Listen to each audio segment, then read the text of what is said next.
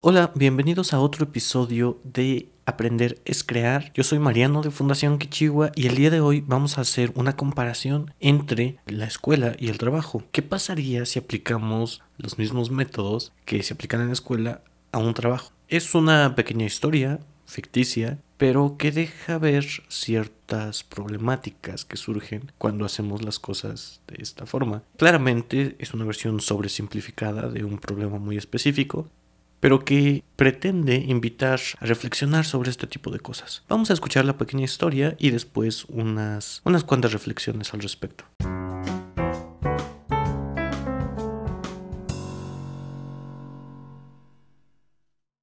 Imagínate que llevas un tiempo buscando un trabajo.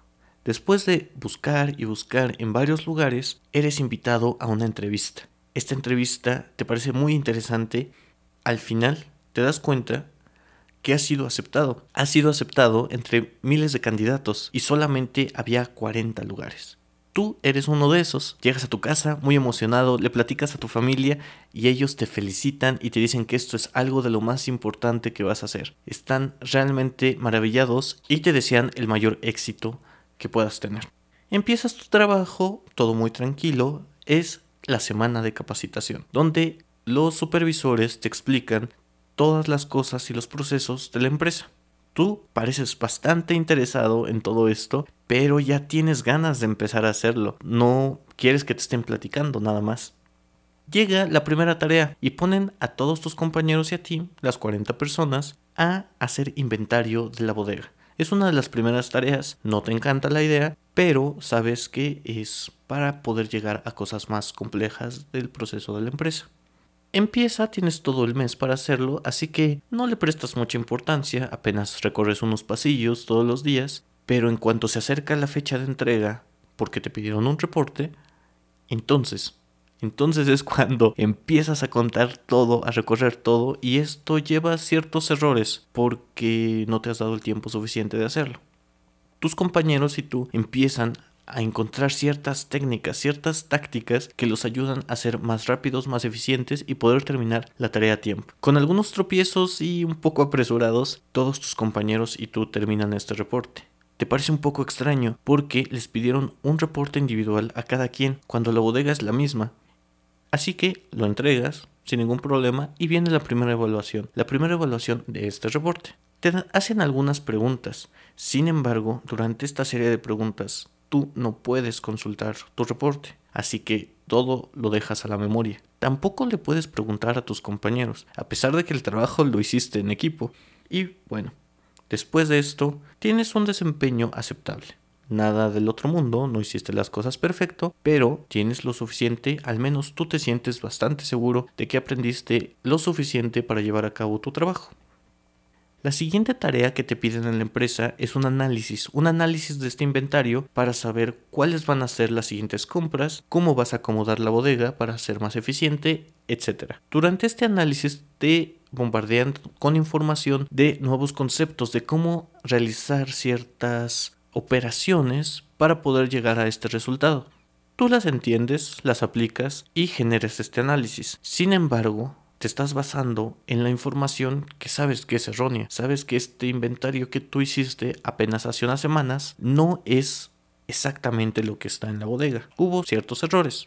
El coordinador, el supervisor, no te dice nada al respecto y te pide este análisis porque ellos tienen que tenerlo para cierta fecha. Después de eso, llega otra siguiente evaluación sobre tu análisis. Te hacen una serie de preguntas, de nuevo, no puedes ver tu propio análisis, pero esta vez estabas preparado, esta vez lo estudiaste antes de llegar a esta evaluación. Y empiezas a hacer una serie de aserciones, una serie de ideas, de comentarios, incluso das tus propias propuestas de cómo se puede mejorar la empresa.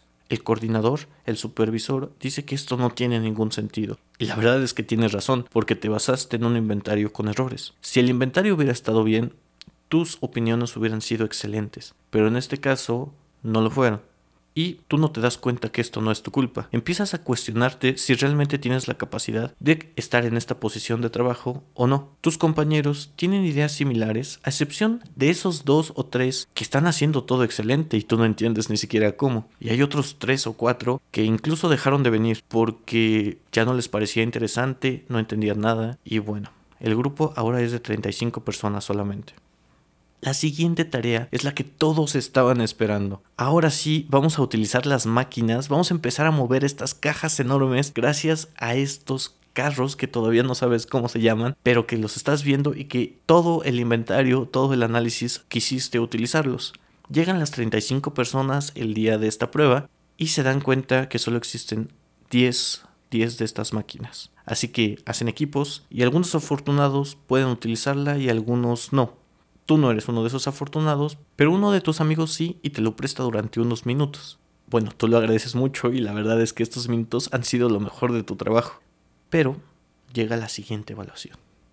En la siguiente evaluación les hacen preguntas sobre cómo manipular esta máquina. Con tus 30, 20 minutos de práctica contestas como puedes, pero la verdad es que no tiene mucho sentido y hay muchas cosas que no sabes porque nunca las has experimentado. Después de todo este proceso, Llega el día de paga, al final del mes. Muy bien, tú estás súper emocionado, pero el supervisor les dice que les van a pagar de forma proporcional a los resultados en las evaluaciones. Tú tuviste un desempeño bastante, bastante difícil, porque la verdad es que estuviste perdido durante muchas de las etapas de este proceso. Así que recibes solo el 60% de lo que te habían prometido, lo cual es casi nada y otros de tus compañeros reciben cosas similares. En este momento tú decides abandonar. No te están pagando lo que te prometieron y tampoco estás aprendiendo la gran cosa. Así que buscas en la ley cómo poder hacer una renuncia. Y te das cuenta de que si renuncias en este momento, no te van a dar ningún tipo de reconocimiento por la experiencia de, estos, de este tiempo. De que no te van a dar liquidación ni aguinaldos. Así que lo que decides, porque tu supervisor te lo ha recomendado, aparte de que tu familia también te está enfocando a continuar en este trabajo, a que repitas la capacitación.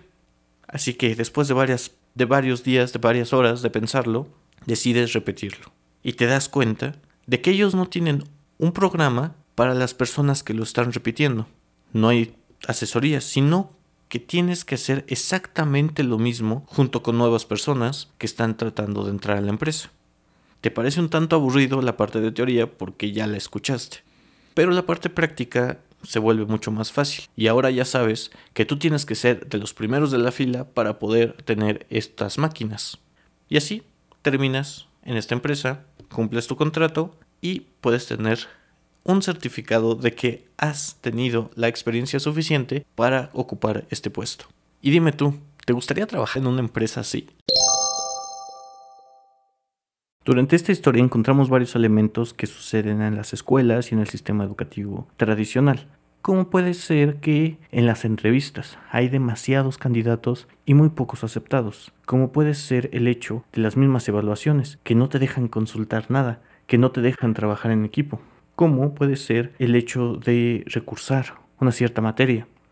Como puede ser también el hecho de la falta de material en los laboratorios. Como puede ser la procrastinación de los alumnos y bueno, hay demasiados elementos, cada uno de esos debe, debe ser analizado por separado, debe ser eh, pensado y vaya reflexionado para poder llegar a soluciones. Yo creo que algunas de estas soluciones las podemos encontrar en la tecnología y otras en simplemente pensar de forma diferente sobre el mismo proceso.